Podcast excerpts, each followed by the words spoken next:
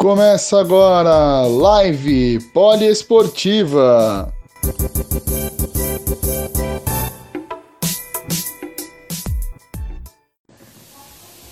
Muito boa noite, amigo ligado aqui na, no Instagram da Poliesportiva. Eu sou o Juan Silva, para quem não me conhece, sou o Juan Silva. E aí vou te fazer companhia pelos próximos minutos aqui com um super bate-papo hoje, uma super entrevista com o Bruno Prado, ele que é é um renomado jornalista, é, um renomado jornalista, um renomado radialista, comentarista. E, e aí vai estar tá falando aqui com a gente hoje sobre Fórmula 1, muita novidade chegando na Fórmula 1. Inclusive hoje já foi anunciado o calendário, né, o novo calendário, pelo menos com oito corridas 2020 e vamos falar muita coisa aí sobre Fórmula 1. É, e vamos debater hoje aqui com o Bruno Prado. Ele está chegando aí. Oi. Logo ele aparece pra gente. Bruno? Oi, tô, tô te ouvindo. Tá me ouvindo? Tudo bem? Tudo bem, tá me ouvindo aí? Te ouvindo perfeitamente. Beleza.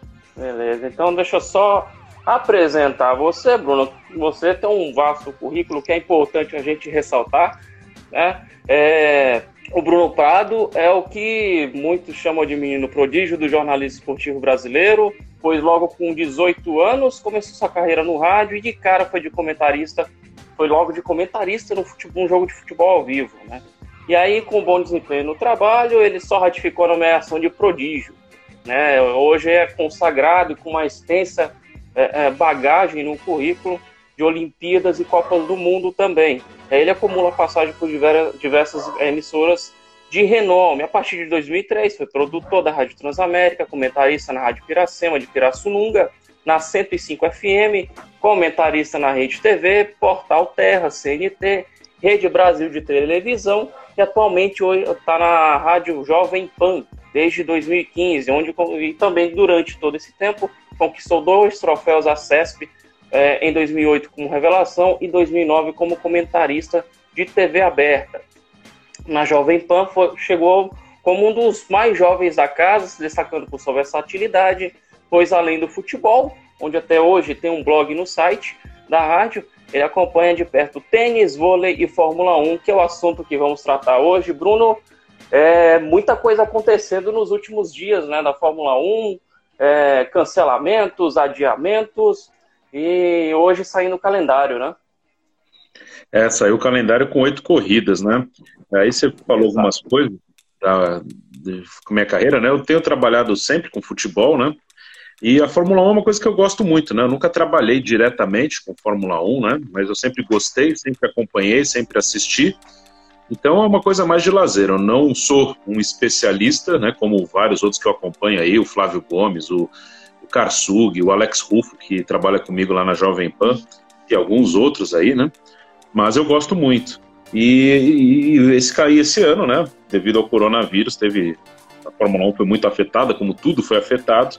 E a Fórmula 1 é uma competição mundial, né? Que envolve vários países, né? Corridas em todo mundo. Então vai ser uma coisa meio improvisada e por enquanto essas oito corridas confirmadas, inclusive com duas rodadas duplas aí, né, na Áustria e na Inglaterra. Vai ser um ano diferente da Fórmula 1. Exato. É, é só para trazer para os nossos é, é, espectadores aqui, é, Bruno, é, são sete finais de semanas, né? São pelo menos seis etapas em sete finais de semana. Né? Duas corridas na Áustria, como você falou, dia 5 e dia 12 de julho, já para o mês que vem.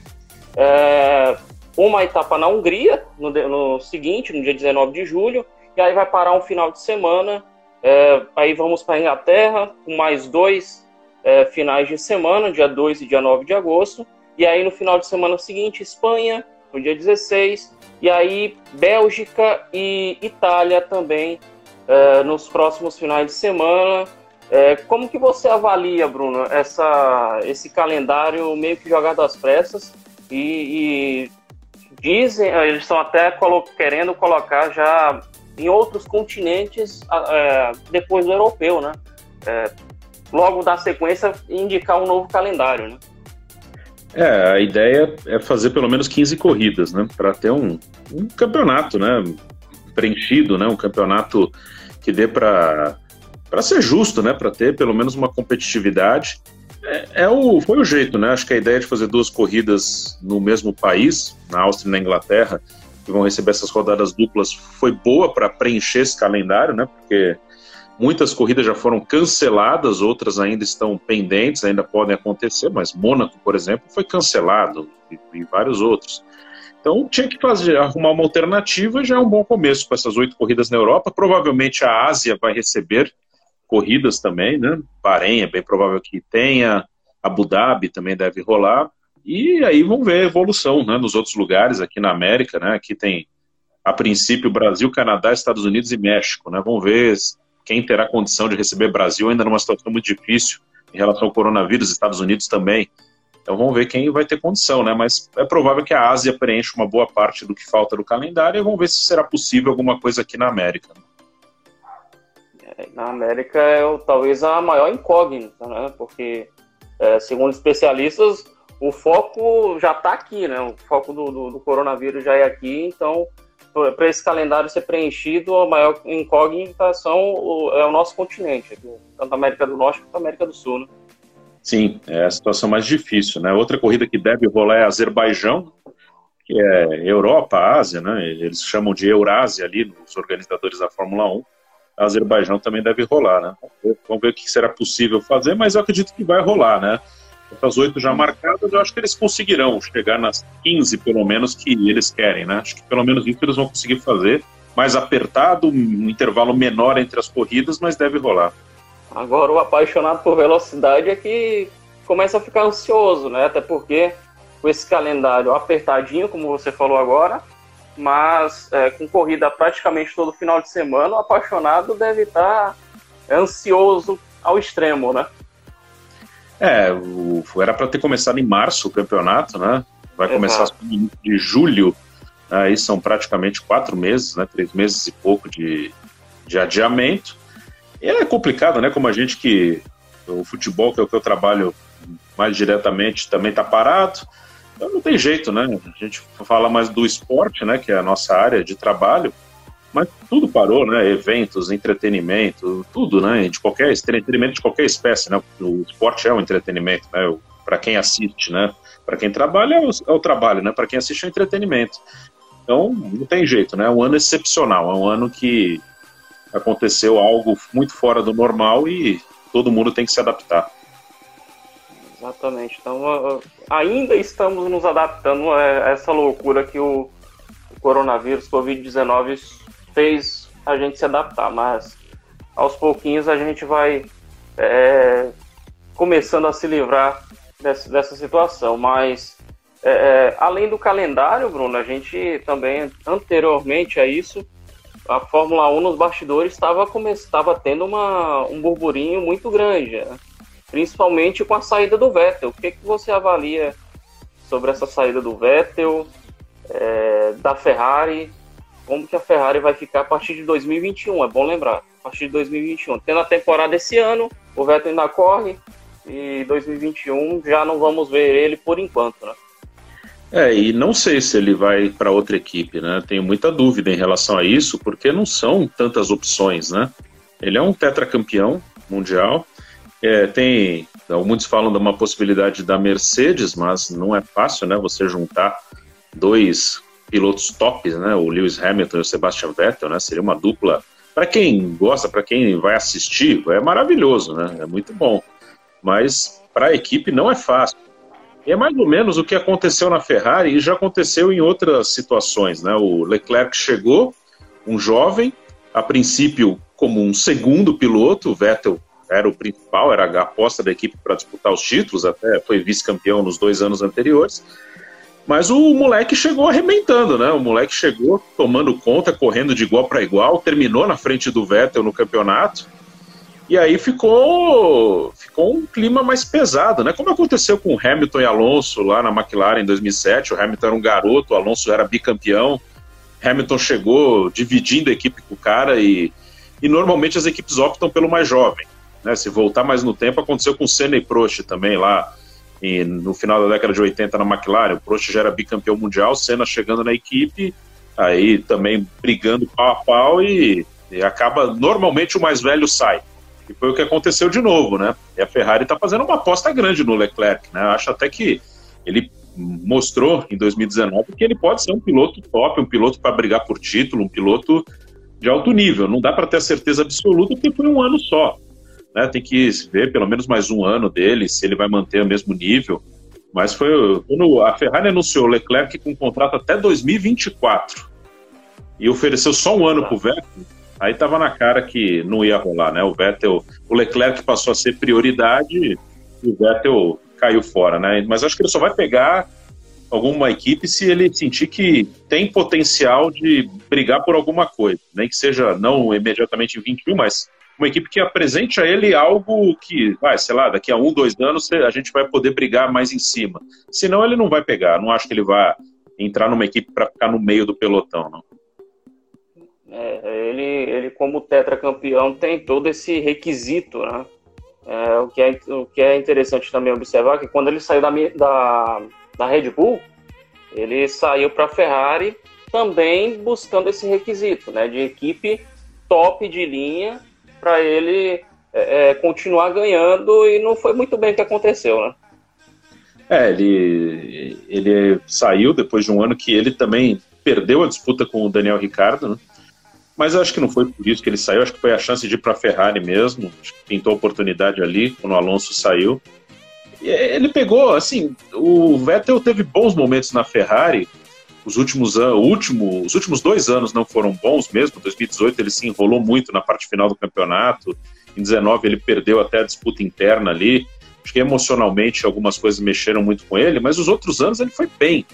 2015, ele foi o único piloto fora da Mercedes que venceu corridas. Em é, 2017, ele liderou uma boa parte do campeonato. Então, ele pegou um momento, ele na Ferrari, um momento que tinha uma equipe muito dominante.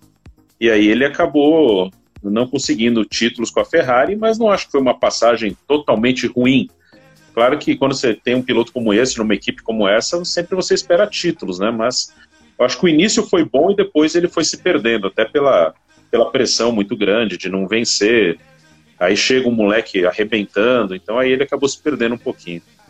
Exatamente. Nós estamos aqui conversando com Flávio pra... com Bruno Prado, filho de Flávio Prado, um grande colega nosso também.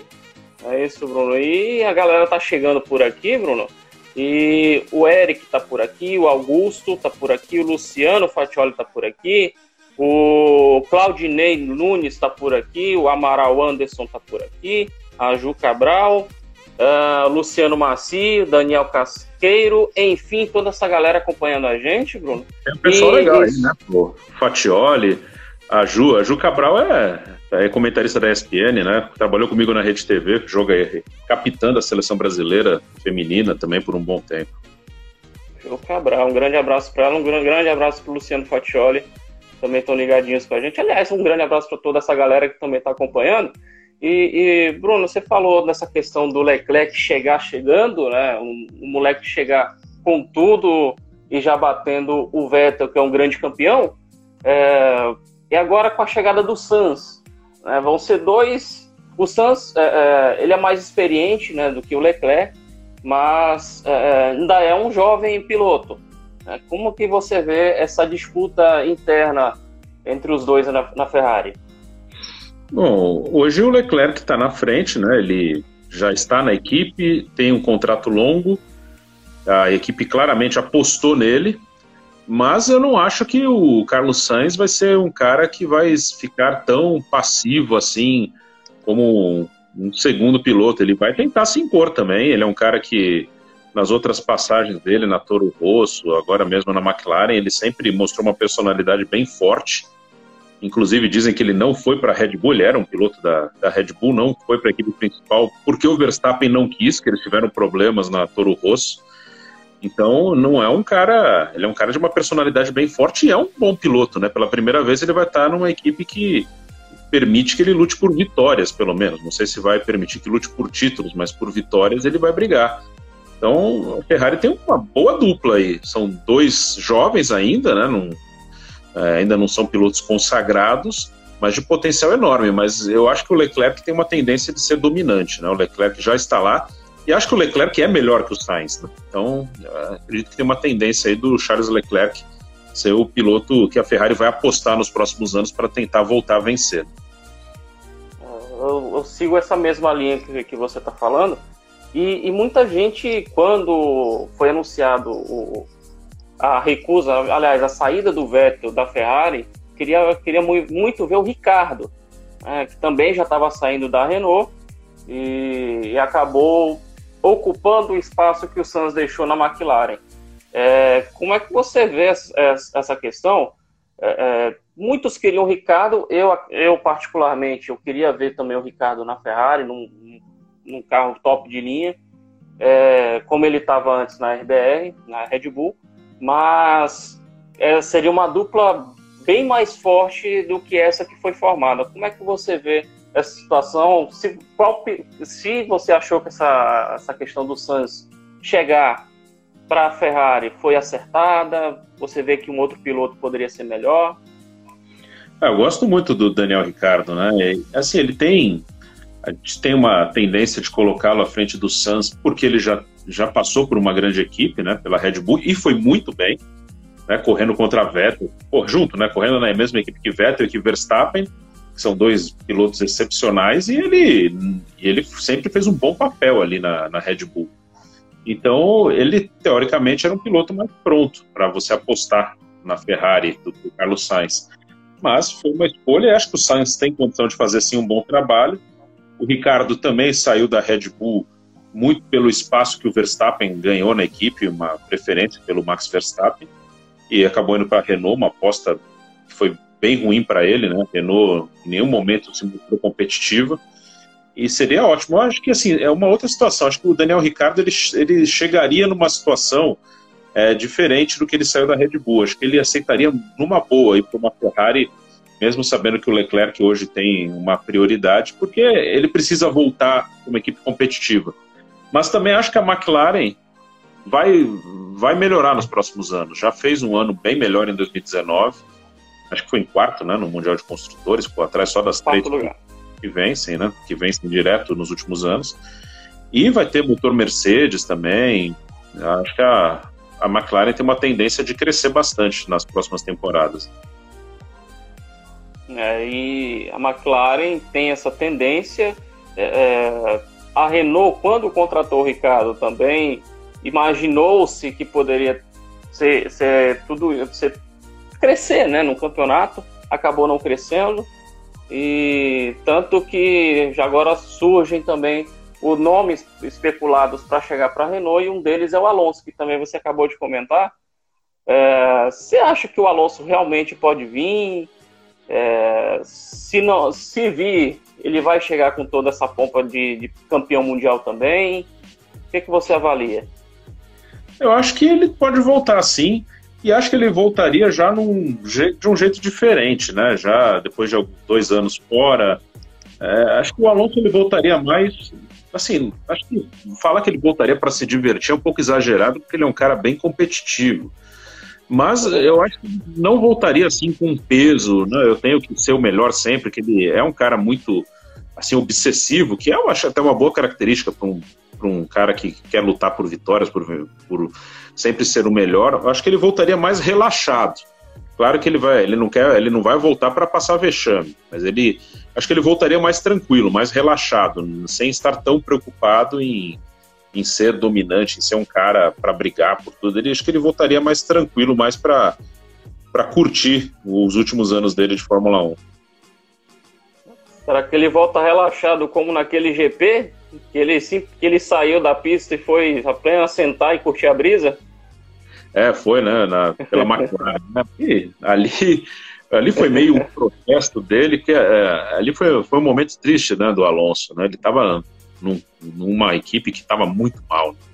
Naquele momento ele tinha Alonso e Button, né? dois ótimos pilotos, e o carro da McLaren era McLaren Honda, né? era horrível aquilo. Então, ali ele largou mão de vez, né? Ali ele largou, falou, ah, não dá, não tem o que fazer aqui. Aliás, ele, ele teve esse caso e ainda teve, se não me engano, também no Brasil, ele filmando a prova. Foi outro Sim. caso hilário, né? Outro caso cômico. É, teve um momento que ele desistiu, né? Ele falou: ah, não tem o que fazer aqui, não tem jeito. É, é muito ruim aqui, o carro é muito ruim, não tem a menor perspectiva de melhora, então vamos relaxar, vamos, vou me divertir pelo menos. Já que não se diverte na pista, se diverte fora dela. É, mas, é, é, já que a gente está falando de McLaren também, é, outras notícias que surgiram também foi que a McLaren acabou demitindo vários é, componentes da sua equipe, cerca de mil funcionários, e a Williams também está começando também a ter um, um processo de crise, é, surgindo até hipótese de ser vendida. Né? É, a Williams está tá passando vexame faz tempo, né? E acho que pode ser a única alternativa mesmo, né? É, a Williams é uma equipe muito tradicional. Eu não sou nada saudosista, acho que se for a solução, que venda e que, que alguém assuma e faça algo melhor, porque eu acho que é melhor vender e acabar e fazer outra coisa no lugar do que ficar fazendo esse papelão que a Williams tem feito, né? A Williams é a pior, é a pior equipe do grid e também em crise financeira, crise em todos os sentidos. Também não vejo a menor perspectiva da Williams se recuperar, voltar. É uma equipe que hoje depende basicamente de pilotos que, que coloquem dinheiro ou é usada como Hoje você tem o George Russell, que é um piloto da Mercedes, que está ali para ganhar rodagem, para quem sabe daqui a pouco assumir um carro na própria Mercedes. Então é triste a situação da Williams. Então, do jeito que está, seria melhor mesmo se vendesse e alguma coisa melhor aparecesse no lugar. E, e o, o, mais é, interessante de se observar dessa história da Williams é que quando a Claire assumiu, é, é, se não me engano, no começo dessa década, é, a Williams ainda estava num patamar que eu posso, que a gente pode dizer decente, né?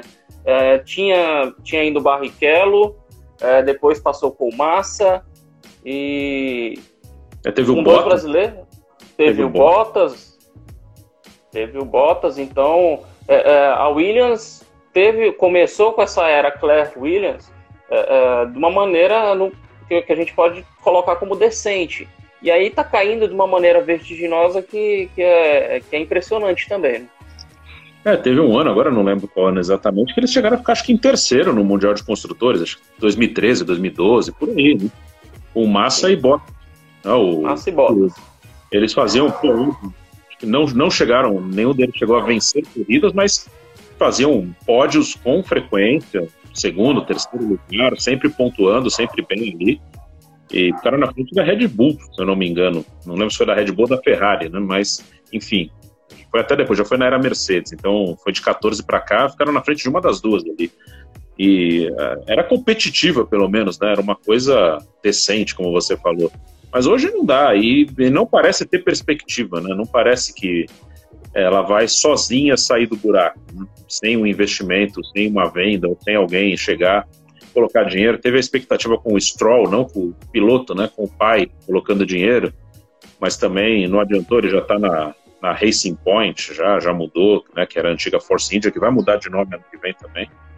É, enfim, uh, nem não teve solução. Acho difícil que a Williams, com as próprias pernas, saia do buraco em que está é complicado mesmo a vida da Williams. É, com essa queda aconte acontece de uma maneira muito perigosa. E com relação a essa, essa questão, até porque é coisa da crise, né? Mas a McLaren demitindo esses funcionários, é, corre o risco, será, de, de acontecer o mesmo caminho? Então, a McLaren pare, parecia que estava reagindo, né? Vamos ver qual vai ser o efeito disso tudo. Todo mundo sofre né, com, com a pandemia, isso vai, afeta todas as áreas, todas as pessoas, e eu costumo dizer no futebol, né, né nos comentários diários na Jovem Pan, enfim, e serve acho que para todos os setores, que quem já estava mais bem organizado vai sofrer menos, né, e quem já vinha numa administração ruim, já vinha com problemas, vai ter alguns processos acelerados, né, um time, uma equipe, qualquer coisa que já vinha caminhando para um, um buraco financeiro, esse, esse buraco que viria, sei lá, em dois, três anos, vai vir agora, ou vai vir em um ano, vai, vai acelerar esse processo. É, e quem estava mais bem administrado vai sofrer também, só que vai conseguir se manter dentro da, das circunstâncias, dentro da nova realidade. Então, a McLaren, ela parecia que estava reagindo, né? Parecia que, que tinha uma boa perspectiva, né? Vamos ver, né? Nesse, no que teremos de campeonato em 20, no, em 21, como será. Mas 19 foi um ano bom para a McLaren, né? Foi um ano que a McLaren parecia que estava voltando a ser uma equipe, no mínimo, competitiva. É verdade. E, só para também lembrar sobre essa questão das demissões, é, é, só lembrar também do protocolo, né? Que a, que a, que a FIA está colocando para os paddocks, etc. São pelo menos tem que ter no máximo de 80 pessoas ali pelo paddock que, que podem estar trabalhando diretamente com os carros e, e tudo mais. Então, esse tipo de protocolo é importante para não só na Fórmula 1, né, mas até quando no esporte em geral, quando tudo recomeçar de uma vez, né, Bruno? É, não vai ter jeito, né? Nós vamos ter essas limitações em tudo, até no nosso dia a dia. É, em qualquer evento que a gente for, num evento é, de num show, num restaurante, num shopping, em qualquer lugar, né? E claro que também vai acontecer na Fórmula 1, limitação de público, limitação de pessoas trabalhando, limitação de tudo, né? É uma nova realidade que ainda vai durar por algum tempo e que todo mundo vai ter que se adaptar de alguma maneira, né? E a Fórmula 1 vai ter que passar por isso também todo mundo se adaptando de alguma forma ou de outra. A galera tá, continua chegando por aqui. É, o Galvão, o Galvão James está por aqui, o Léo Gameiro, uh, o BJ Petri também, Jonas Rios, Orlando Araújo, o Deluca 1977, Adriano, Adriano PH, Adriano Dolph, perdão, Rinaldo Basquete, é, G Silva, enfim, toda essa galera acompanhando a gente, Bruno, e um detalhe interessante também é dessa questão da adaptação. É, já que não temos corridas, é, corridas no autódromo real, é, a adaptação veio com as corridas virtuais, com os games é, é, da Fórmula 1. Como é que você vê tudo isso acontecendo, essa nova realidade da Fórmula 1? Então, eu já falei sobre isso também em relação ao futebol, quando me perguntaram. E os games, eles, eles são uma realidade hoje muito forte. E, e é, uma, é um mercado que gera dinheiro, gera emprego, é um mercado que é, só vai crescer. Então, eu acho que cabe aos dirigentes esportivos, né, de qualquer modalidade, se associarem a isso, estarem próximos. É, os games hoje são são uma ótima maneira, uma ótima forma de entretenimento. E a Fórmula 1 tem essa visão mais de entretenimento, o futebol o europeu tem muito disso, o futebol brasileiro nem tanto, de entender que você está vendendo entretenimento, que quando você vende um produto de entretenimento, ele concorre com qualquer outro entretenimento, com os games, com, com a Netflix, com a televisão, com o teatro, com o cinema, com qualquer meio de entretenimento. É, então, você tem que ter formas, né? Você tem que arrumar formas de fazer com que o seu público-alvo escolha acompanhar o seu evento ao invés de fazer alguma outra coisa. Que você tem que, a Fórmula 1 no caso, tem que fazer com que uma pessoa que tem algum interesse na Fórmula 1 ela opte em assistir uma corrida ao invés de assistir um filme na Netflix, uma série, ao invés de jogar videogame naquele momento. E o game de, no automobilismo, como no futebol, se o cara joga um videogame de, de, determinado tema, né, de determinado esporte, ele tem algum interesse. Então é importante andar junto, trazer essa pessoa, e normalmente são jovens. E tanto futebol quanto a Fórmula 1 sofrem com isso de tentar cativar o público jovem. Então é importante andar junto. É, trazer o game como um parceiro seu para atrair, para que esse jovem que corre no virtual também tem interesse em assistir a corrida, em, no mundo da Fórmula 1 real. E isso dá para fazer, acho que tem que andar muito próximo, sim. E você costuma acompanhar corridas virtuais? é, esses jogos, campeonatos virtuais que, que acontecem? Você é, algum, é adepto de algum jogo? Não, eu não, não acompanho tanto. Eu, eu li bastante disso, que os pilotos estão participando, estão estão jogando nesse, nos campeonatos, mas não tenho assim um jogo de preferência. Eu não, não entrei tanto no mundo dos mas é, mas é uma coisa que você tem que pensando em estratégia, em marketing, em trazer público, você tem que caminhar muito próximo. Eu tive até ano, ano passado na França, acompanhando, conhecendo times de futebol lá, e os times lá, eles têm os contratados deles que jogam pelo time. O Lyon tem isso muito forte. O Lyon tem pessoas de vários países que são funcionários do clube que para o time para jogarem pelo clube no game, no videogame. E acho que todo mundo tem que se adaptar a isso, sim. É um mercado muito forte. Exatamente. Tanto, principalmente aqui no Brasil, por exemplo, temos o Wendell Lira, né? O Wendell Lira, para quem não lembra, eh, ganhou aquele prêmio Puskas, ganhou do Messi mas se aposentou para virar jogador virtual. É, sim, e se deu muito bem, né? Ele era um jogador de times pequenos, né? Em Goiás, principalmente, ele jogou. E no futebol, dificilmente ele teria o sucesso que ele, ele teve com o game. Né? com certeza ele não ganharia nem um terço do dinheiro que ele, que ele ganha hoje jogando futebol. Né? Então foi, foi bem legal para ele. Aproveitou um momento em que do nada, né? Ele, claro, ele teve o mérito de fazer o gol, mas é uma coisa totalmente fora do normal na vida dele, concorrer a um prêmio de gol mais bonito. Né? Ele ganhou muito pela força da internet, de mobilização das pessoas, enfim, e por ser um cara fora desse mundo mais glamuroso, né? Então teve uma mobilização grande para ele ganhar e ele aproveitou muito bem esse momento de uma exposição que com certeza nem ele esperava que aconteceria um dia na vida dele. Exatamente. O Jonathan Ferreira tá por aqui dando um salve pra gente. O Marcelo Frade também tá por aqui.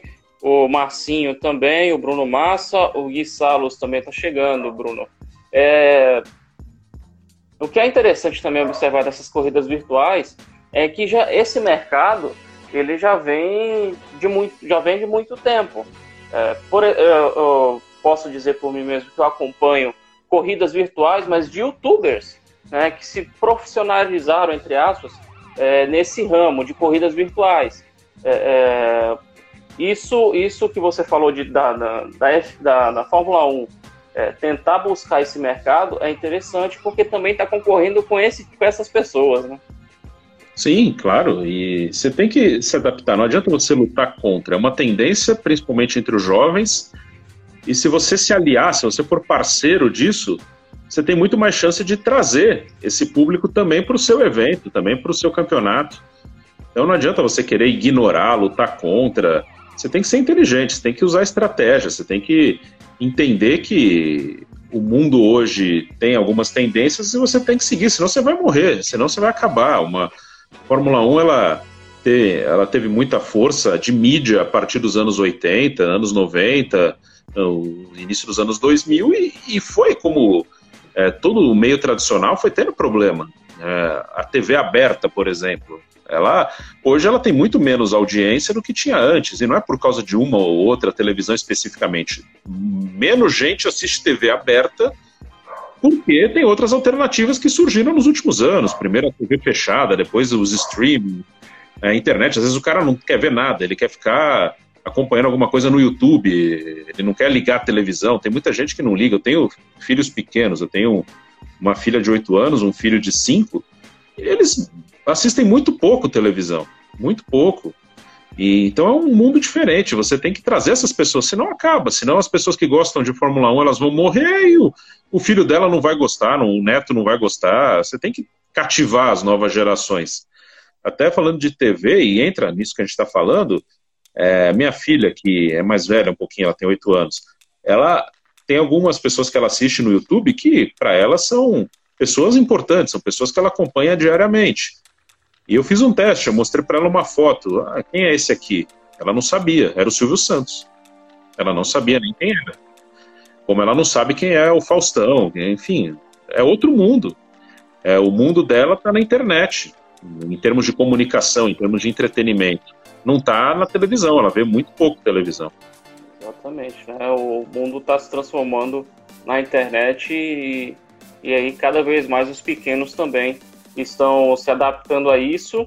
E, por exemplo, a questão das corridas virtuais também atrai essa nova geração que prefere também assistir os youtubers, como eu estava falando aqui, e também as corridas virtuais que, é, que eu dei uma acompanhada rápida né, dessas corridas que foram feitas com os pilotos com os pilotos reais, né? inclusive tendo até algumas questões, algumas tretas que, que eu, já que eu vou comentar com você também, é, que também é, fazem com que os pilotos sejam conhecidos de alguma forma, como por exemplo o Russell. O Russell ele vem sendo, vem sendo bem avaliado é, é por conta desse, dos jogos virtuais esse ano, né, das corridas virtuais que ele, que ele acabou fazendo é, é nos, nas últimas semanas. Sim, é bom para ele. Ele é um cara que vai ficar mais conhecido, vai ser um que uh, você tem para escolher um piloto, você leva em conta também vários fatores, né? Como em qualquer coisa relacionada à mídia, entretenimento, você leva em conta, claro, o talento, que é o principal, mas você leva em conta é, o carisma, quanto esse cara pode te agregar, pode te trazer público, patrocinador, o quanto esse cara pode te trazer dinheiro, tem vários fatores para uma grande equipe escolher um piloto, né? E o, o, o Russell já é um piloto da Mercedes, né? Um piloto do programa de jovens da Mercedes. Tem a expectativa de em 2021 ele correr ao lado do Hamilton, né? Isso é uma coisa que pode perfeitamente acontecer. E claro que, de certa maneira, claro, não é isso que vai decidir se ele vai correr na Mercedes ou não mas ele já é um cara que começa a ter o público dele, as pessoas conhecem ele, já se ele realmente correr numa equipe grande, já será um cara com um público que curte, que gosta dele. Isso já é uma coisa bem legal.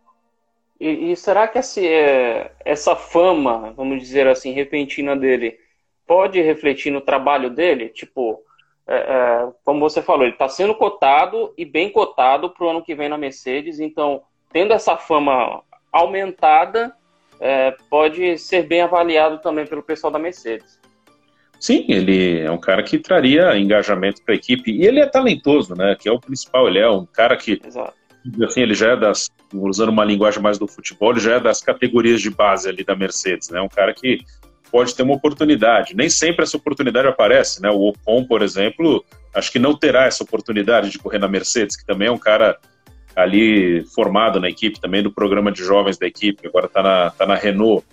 O Russell, que é mais jovem, parece que passou à frente dele. Então, se algum dos dois tiver oportunidade ao lado do Hamilton, deve ser o Russell.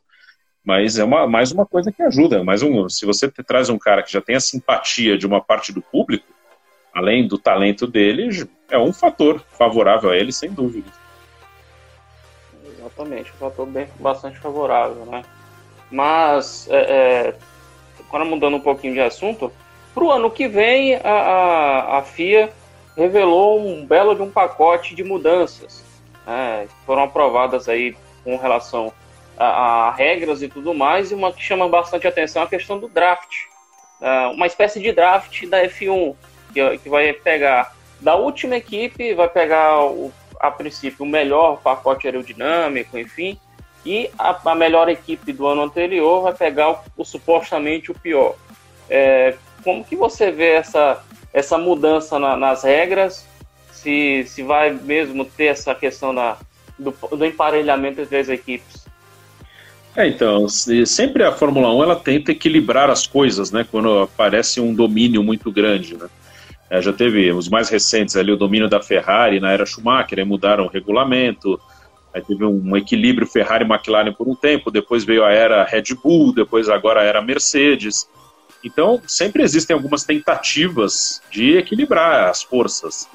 Eu acho que é válido você tentar equilibrar para o esporte, para o entretenimento. É legal que você tenha uma briga maior, uma disputa maior, mas não tem como você equilibrar totalmente as coisas. Né? Isso é importante que quem acompanha a Fórmula 1 tem essa consciência de que sempre vai ter alguém melhor. É, no último ano mesmo, a Mercedes ela tem um domínio bem grande, mas no último ano, por exemplo, ela não foi a equipe que fez o maior número de pole, de pole positions. A Ferrari fez mais que ela. Ou seja, a Ferrari tinha talvez um carro mais rápido, só que a Mercedes é, tinha um ritmo de corrida melhor, era mais organizada, é, e na parte estratégica bem melhor, um piloto monstruoso como Lewis Hamilton. Então tem vários fatores, né? Não é só o fator quem tem mais dinheiro, quem tem um motor mais potente vai ser o melhor. São várias coisas envolvidas, né? Então você pode tentar equilibrar de alguma maneira, mas sempre quem é mais competente, quem tem mais recursos, tem mais condição, quem tem um, os melhores pilotos vai acabar sobressaindo. E muita gente demoniza isso de um domínio, de uma hegemonia. Eu não acho isso de todo ruim, acho que faz parte do esporte também. É, tem, é claro que é legal uma disputa apertada, acirrada, entre o, duas ou três equipes, mas também é uma hegemonia interessante no ponto. Não, vamos ver quem vai quebrar esses caras, vamos ver quem vai ser melhor. Aí os principais concorrentes, né, eu vou ter que trabalhar para ser melhor que esses caras, eu vou ter que ser muito bom, vou ter que melhorar muito. Isso faz parte também de você tentar se superar para derrotar alguém que tem dominado amplamente um esporte ou uma categoria. É, o Márcio Sonsini está por aqui, o Jonathan também mandando mais um salve para gente, o Márcio Borim também está por aqui, uh, Di Rodrigues também acompanhando a nossa live é, e falando aí também acompanhando sobre o nosso bate-papo sobre Fórmula 1. Estou aqui com o Bruno Prado comentando uh, as notícias da Fórmula 1. E, e Bruno, é, é, sobre essa questão de realmente do equilíbrio, né? É, quando a, a Rede Globo acabou passando é, duas, acho que foram duas ou três corridas do Senna. Acho que foram duas, né? Se não me engano, foram duas. Acho que foi o GP e... do Japão, que ele foi campeão, e o do Brasil, né? Quando ele ganhou a primeira vez. Isso, exatamente. GP do Japão e GP do Brasil. Então foram duas. É, nas redes sociais, os comentários eram que a corrida era chata, a corrida era sonolenta. É, e isso, isso me lembrou muito a questão do Schumacher também. Quando a era do Schumacher, eu ouvia muito gente falar que as corridas eram chatas, eram sonolentas, só o Schumacher ganhava. Né? É, é, interessante é acompanhar esse, esse, raciocínio que pode vir até daquela época dos anos 80, dos anos 90. Né? É, e em compensação, quando passa a corrida, né, você vê mais como é que era. E quando não passa, né, fica aquela lembrança saudosista. Também já ouvi muita gente falar, ah, no tempo do Senna, que tinha uma disputa super acirrada, tinham 20 mil pilotos que lutavam pela vitória, o que é tudo mentira também. Isso nunca aconteceu. Mentira. É, isso também nunca aconteceu. Assim, é, é, normal que tenha. Eu costumo dizer assim, de, bem a grosso modo, né, que uh, aqui no Brasil, principalmente, a gente tem muita visão de que a Fórmula 1 é um esporte individual. E ela não é um esporte individual, na verdade. Uh, que tem o piloto ali que está no destaque, que está dentro do carro, que está competindo, mas você tem o carro, para ter um carro de alto nível, você tem muita gente participando disso, você tem uma equipe enorme por trás, e aqui a gente ficou muito com ela. O, o Brasil ele vê quase tudo, né? Não vou ir, não vou para outras áreas, mas ficando no esporte, mas vale para quase tudo no Brasil.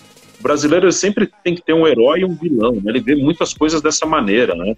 E o Senna virou o, o herói salvador de tudo, Ayrton Senna. Que, sim, o Senna foi um excepcional piloto.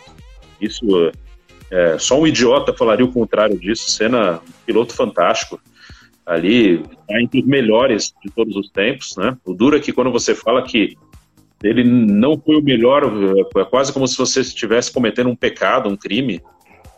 E como se também ele tivesse que obrigatoriamente ser o melhor. O cara, sei lá, tá entre os cinco melhores da história. Isso é gigantesco, isso é fantástico. Então a gente tem muito essa visão do, do herói, do salvador, né? E o Senna, como um cara muito talentoso que era, chegou em uma grande equipe, a melhor da época que era a McLaren, e a McLaren, pelo menos em 88 e 89, né, nos dois primeiros anos dele lá, era extremamente dominante. Em 88, mais ainda, em 88 das 16 corridas, eles ganharam 15. Né, eles tinham o melhor carro e tinham os dois melhores pilotos, o Senna e o Prost. Eles ganharam 15 de 16, e só não ganharam todas porque o Senna bateu na Itália, uma corrida que ele ia ganhar, ele bateu e o Berger estava na Ferrari e ganhou. Senão era para eles ganharem todas. Então, esses domínios sempre aconteceram, né? E ali, no caso, era uma equipe muito forte e dois pilotos fantásticos que lutaram entre eles os dois anos, né? Em 88 ganhou o Senna e em 89 ganhou o Prost. Então, às vezes as pessoas fantasiam muitas coisas, né? Na, na era Schumacher falavam isso, agora falam da Mercedes. Ah, o cara ganha porque o carro é melhor. Não, o cara ganha porque o carro é muito bom e ele é muito bom também. É aquela coisa, né? Os melhores profissionais quase sempre estarão nas melhores empresas, no caso, nas melhores equipes. Né? Então, um cara como o Senna fatalmente chegaria numa equipe top, como o Hamilton chegaria, como o Schumacher, enfim. Os melhores sempre estarão entre os melhores e tem uma tendência de dominar, pelo menos por um período. É, e você falou dessa questão do, de aqui no Brasil temos o vilão e temos o herói. É, eu lembro que eu, assi eu assisti é, com detalhes essa corrida do Japão e eu lembro que no grid tinha o Senna, tinha o Piquet e tinha o Roberto Povo Moreno, se não me engano ele estava também. É, só que aí o, o, o Senna é, é, com títulos e tudo mais, o Piquet já era campeão também, mas ninguém, ninguém dava muita trela para o Piquet. E para o Roberto Moreno também, né? Tanto faz. Então o, o Piquet se tornar, o, perdão, o Senna era o herói da época, né? E os outros dois ficaram é, é, à mercê da, do, do, do, dessa, dessa idolatria do Senna, né? É, o, naquele momento o Senna era o que tinha, era o brasileiro que podia brigar por títulos, né? O Piquet foi campeão em 87 pela última vez, mas em 88 ele já não tinha carro para brigar. Ele estava numa equipe, não, lembro se ele estava na Lotus ou ainda, mas enfim, ele não. Aquele ano foi da McLaren, era Senna ou Prost, né? Então era o Senna, o piloto brasileiro que lutava pelo título, foi tudo em cima dele e tem sempre a questão é, da imagem, do mais. O Senna, ele sempre foi, e a imprensa acaba influenciando sim nessas coisas. O Senna, ele sempre passou uma imagem de mais simpático, assim, não necessariamente que ele fosse, né, mas ele era mais amigo da imprensa, assim, enfim. E o Piquet não, o Piquet era mais crítico, o Piquet, quando era criticado, respondia, dava umas pancadas, né? O Senna tinha um discurso mais populista. Então, o Senna, vamos dizer assim, além pelo amor, não estou tirando nem um pouco o mérito. O Senna foi um piloto genial, é, mas ele tinha muito de. Ele era uma figura, vamos dizer assim, mais vendável do que o Piquet, né? pelo jeito de ser, pelo discurso mais populista. Piquet era mais contestador, Piquet recebia uma crítica e devolvia com uma pancada, né? Então, o Senna, além de um piloto excepcional que foi, também tinha esse lado que era mais vendável é, mediaticamente. É, e, e, essa coisa do, do Piquet ser falastrão e tudo mais é, é, é até hoje. Né? Tanto que, a, na minha visão, parece que é, é, herdou, levou para a família, né? tanto para o Nelsinho, não, talvez o Enzo nem tanto. O, o mais novo que está chegando, Pietro, perdão, né, Enzo? Não, Pietro. Então, é, essa coisa de falastrão também não, o público parece que, que, fica um pouco afastado dessa coisa, né? É, e olha, para falar bem a verdade, não acho que nem, nem é o público, acho que é mais a imprensa, viu? Eu faço parte da imprensa, óbvio, mas a imprensa tem muita dificuldade em ser criticada. Isso eu posso é te dizer.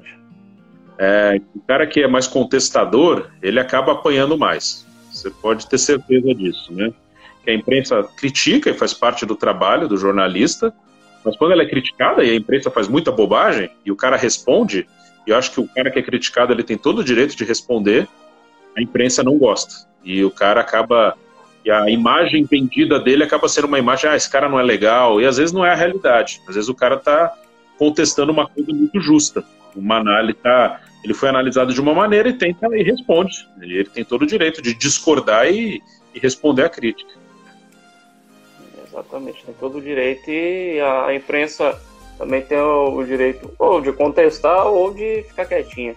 Mas é como você falou, realmente é, é, quando bate, a, a, imprensa também vai rebater de volta. É, é isso que acontece.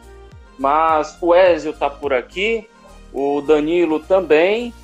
Deixa eu ver quem mais. O Sérgio Filipes, o Sandro Lopes, é, o Francisco Júnior, Alan Oas, o Matiel, o Danilo tá por aqui também, toda essa galera acompanhando.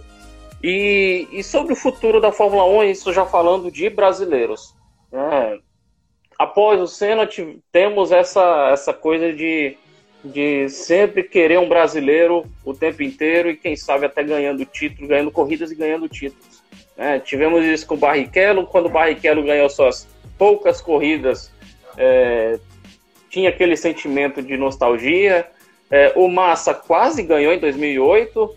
Né? tivemos também aí, por, por essa história aí, o Bruno Senna, o próprio Bruno Senna, o Nelsinho. e, e outros.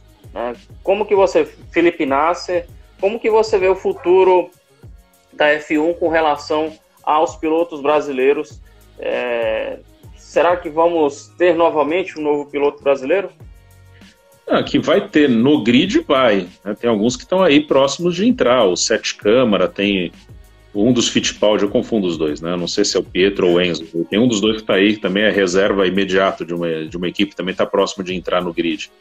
Enfim, no grid nós teremos daqui a algum tempo, mas não sei se, se algum deles pode ser um piloto para brigar por título, brigar por vitórias.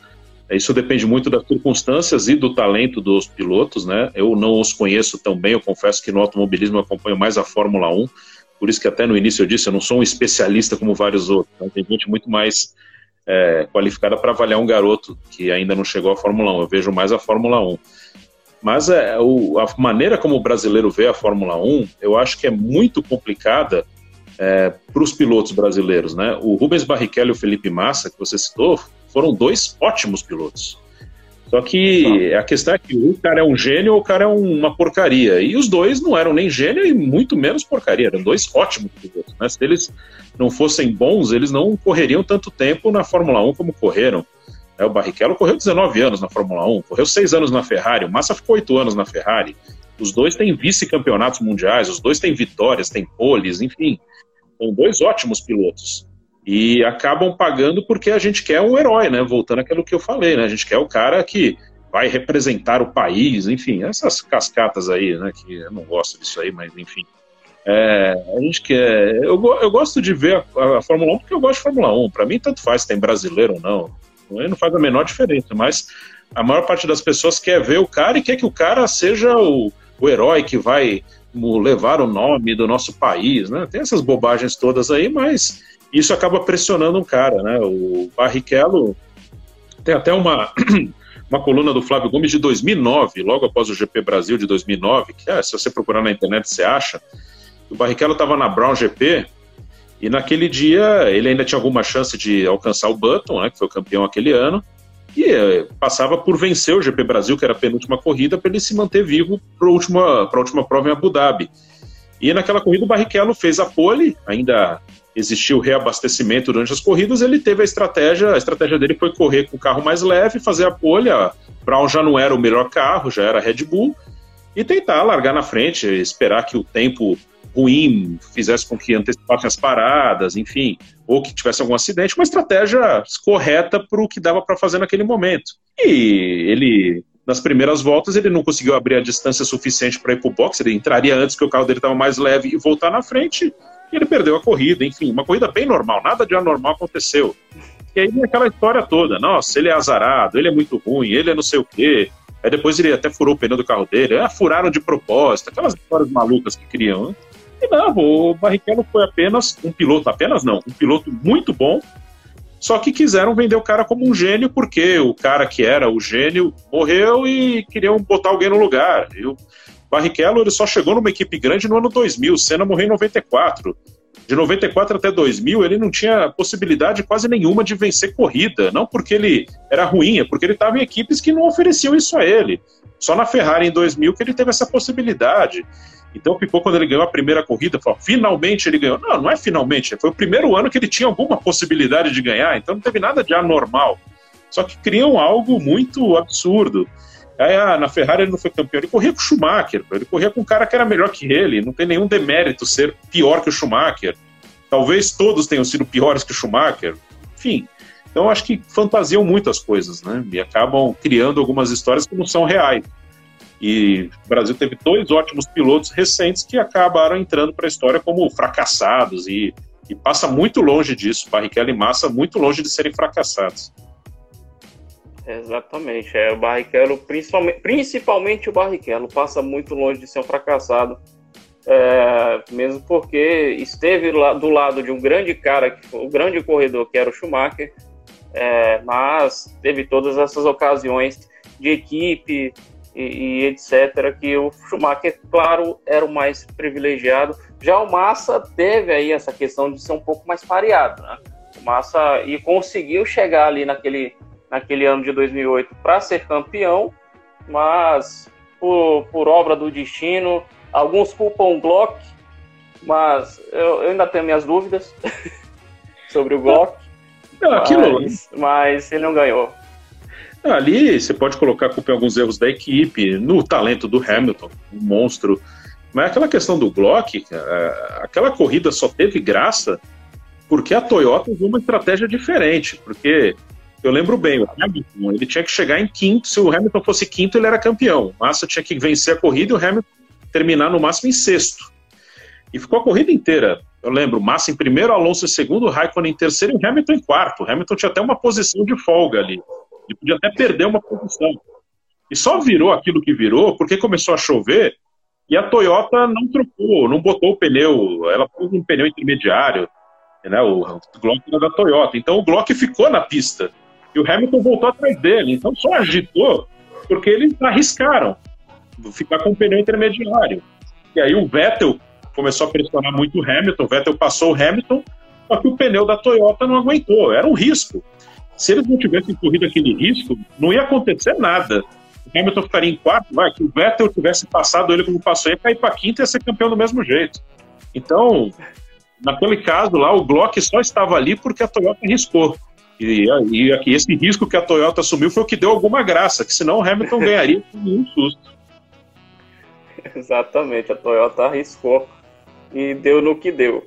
Mas, Bruno, a gente está aqui já no finalzinho da nossa live e eu já quero te agradecer, não só por essa live, mas é, eu, eu quero te agradecer também, porque se eu estou aqui, você é um dos culpados. Tá? Para quem não sabe, a gente fez um, o, o Cursos Prado, né? ele juntamente com o Flávio Prado é, organizam cursos né, de jornalismo esportivo. Então eu acabei fazendo um, um dos cursos e estou aqui graças a você, graças ao Flávio. Então agradeço não só por essa live, mas também por, por essa oportunidade que você me proporcionou. Bom, imagina, Juan, isso aí você está aí porque você foi atrás, cara. Você, você mora no Pará, você fez o curso à distância, né? Você fez o curso online e hoje é mais uma coisa, né? A internet permite que você, morando no Pará, tenha contato com pessoas e não tem como negar que o grande mercado está aqui em São Paulo, no máximo no Rio de Janeiro. Então, um garoto do Pará como você, você, você, não, você não sai em igualdade de condições com o garoto que mora aqui. É mais difícil para você. Se você está hoje trabalhando, é porque você correu atrás, você foi fazer um curso online, você fez contato com as pessoas, você está aí hoje na poliesportiva, porque fez contato com as pessoas mesmo à distância.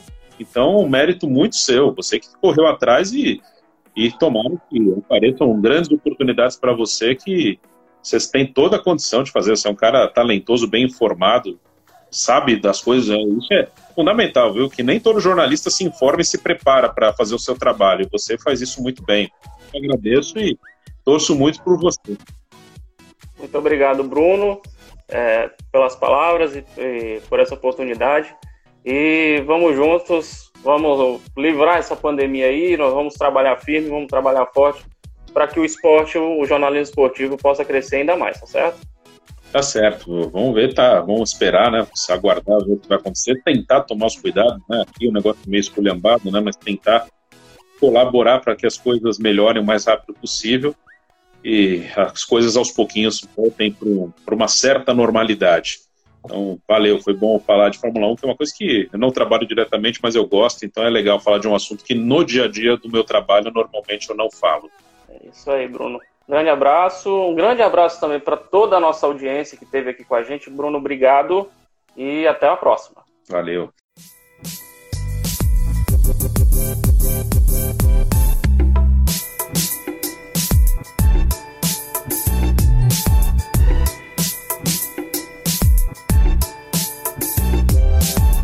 Termina agora Live Poliesportiva.